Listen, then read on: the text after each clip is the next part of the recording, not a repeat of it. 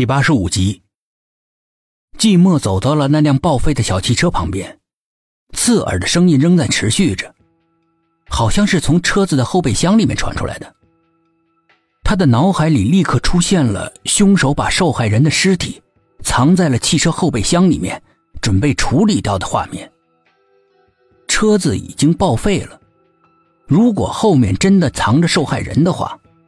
恐怕早就腐烂的只剩下一堆白骨了。那么刚才那个声音，季寞越推敲就越觉得害怕。他转过身想就此离开，可是刚走了几步，又忍不住停下脚。万一里面是个活人怎么办？尖锐刺耳的指甲刮钢板的声音一下一下的刮在他心上。沉思了好久，他决定打开看看。季寞转过身，又站在了小汽车旁边，伸出了因为紧张而稍微颤抖的手，提心吊胆的揭开了车子后备箱的盖子。眼看着里面的一切就要呈现在他眼前了，他不禁瞪大了眼睛。背后突然响起了纷杂的脚步声，地上几个黑色的人影快速的向他靠拢着。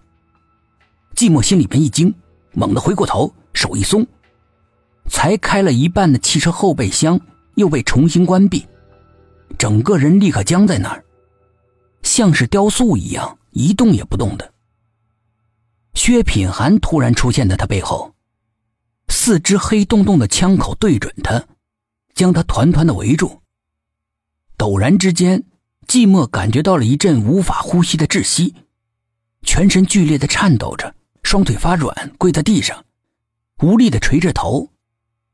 像是古装电视剧里面等待砍头的犯人，指甲刮钢板的声音更响了，而且速度也加快了，就像里面的人做着最后的垂死挣扎。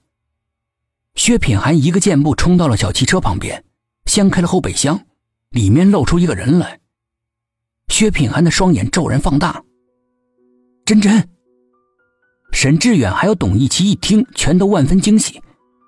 唯独田梦肃穆的有些阴沉。苏应真在后备箱里待的时间太久了，血液循环不好，浑身又酸又痛，几次努力着想让自己从后备箱里面爬起来，但是都失败了。薛品涵见状，把他从里面抱了出来。两个人身体上刚一接触，一种无法言喻的冰冷的感觉，顺着苏应真的身体传到了薛品涵身上。迅速蔓延到他的全身，这种冰冷的感觉与现在立秋暑气未退的天气很不协调。也许是一晚上的担惊受怕、没有吃东西的缘故，薛品涵心里面猜测着。一出来，苏应真便连忙挣脱他的怀抱，样子非常的害羞。大概是一整夜待在这么一个恐怖的地方，苏应真整个人看起来非常的憔悴，脸色苍白。一头黑发乱蓬蓬的披散下来，样子有点瘆人。田梦在一旁一直紧紧的盯着他，眼神流露出惊讶、不解。真真，是不是这家伙想置于你死地啊？董一奇用力的踢了一脚在地上瘫软成一堆烂泥的寂寞。寂寞对这一脚毫无感觉，甚至连叫都没叫，只是怔怔的。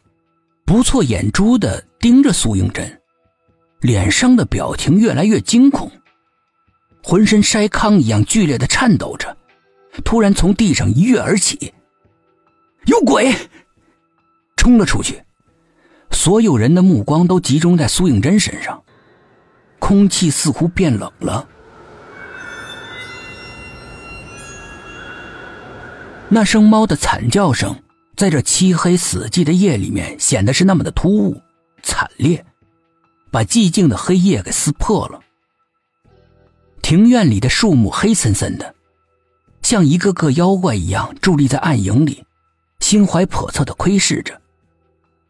叫声惊动了隐藏在树上的乌鸦，嘎嘎的怪叫着，扑扇着翅膀飞向了茫茫夜色之中。叫声古怪而单调。听起来很黑暗。苏应真停止了追赶的脚步，他惊疑不定的看着黑漆漆的前面。